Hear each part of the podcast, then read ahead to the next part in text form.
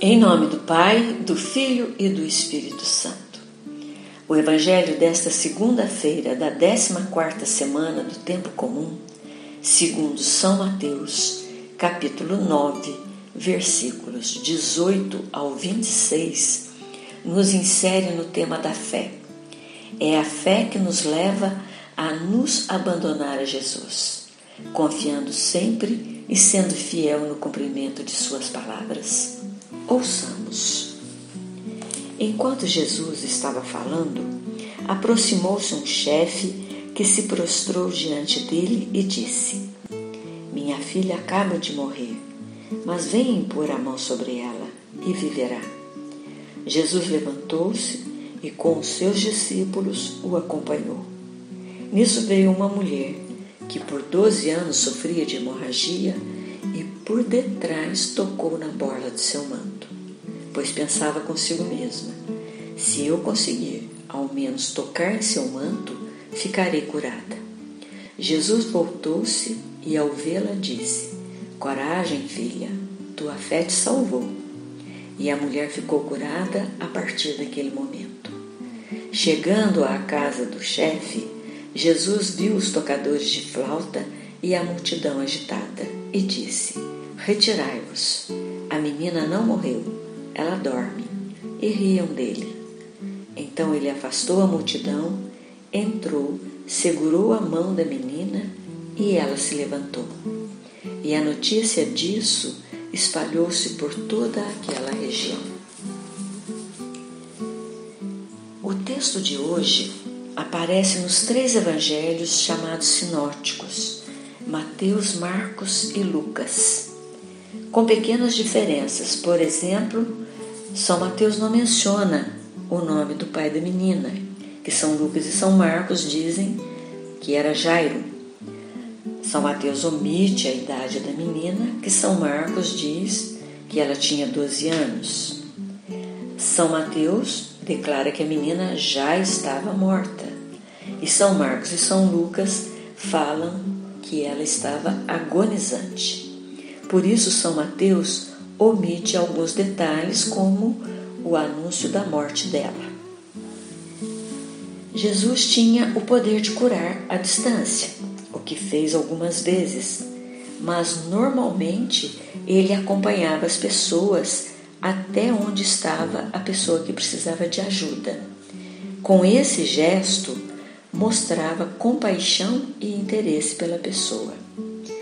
Quando o chefe da sinagoga vai ao encontro de Jesus, desesperado, porque sua filha acabara de morrer, Jesus se levanta imediatamente e o acompanha juntamente com seus discípulos.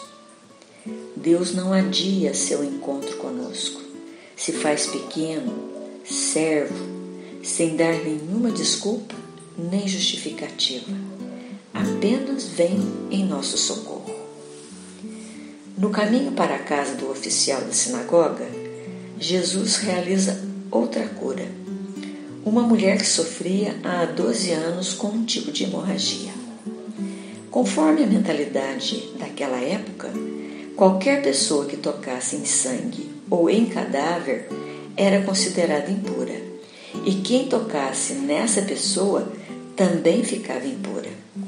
Sangue e morte eram fatores de exclusão. Por isso, aquela mulher e a menina eram pessoas marginalizadas, excluídas da participação na comunidade.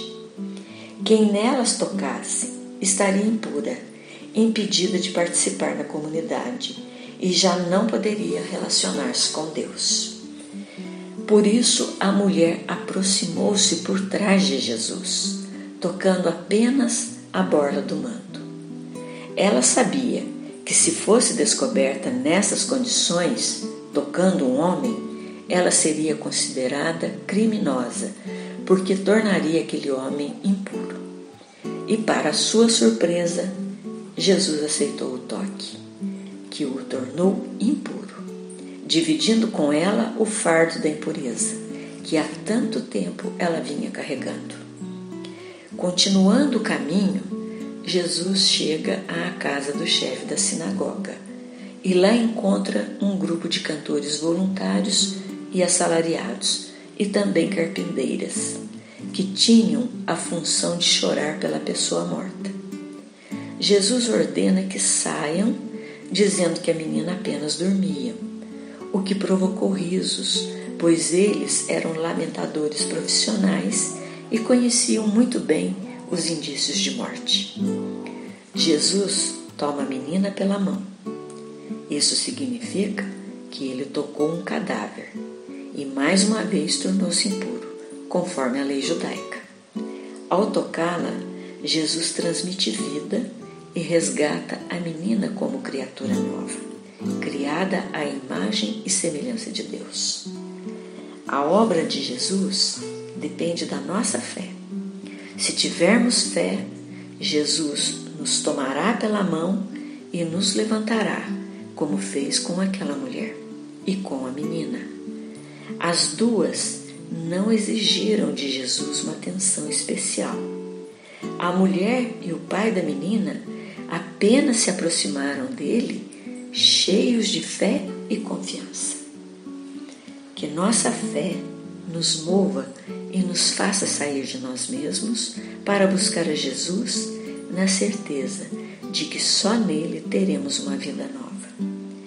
Deus não nos quer prostrados, derrotados, sem ânimo e sem confiança.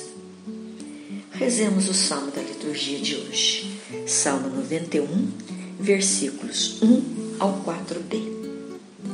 Aquele que habita sob a proteção do Altíssimo descansará à sombra do Onipotente.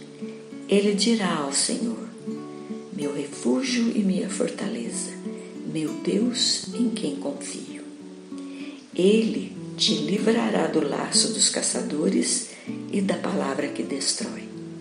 Com suas asas te cobrirá, sob suas penas encontrarás refúgio. Demos glória ao Pai Onipotente e a seu Filho Jesus Cristo, Senhor nosso, e ao Espírito que habita em nosso peito, pelos séculos dos séculos. Amém.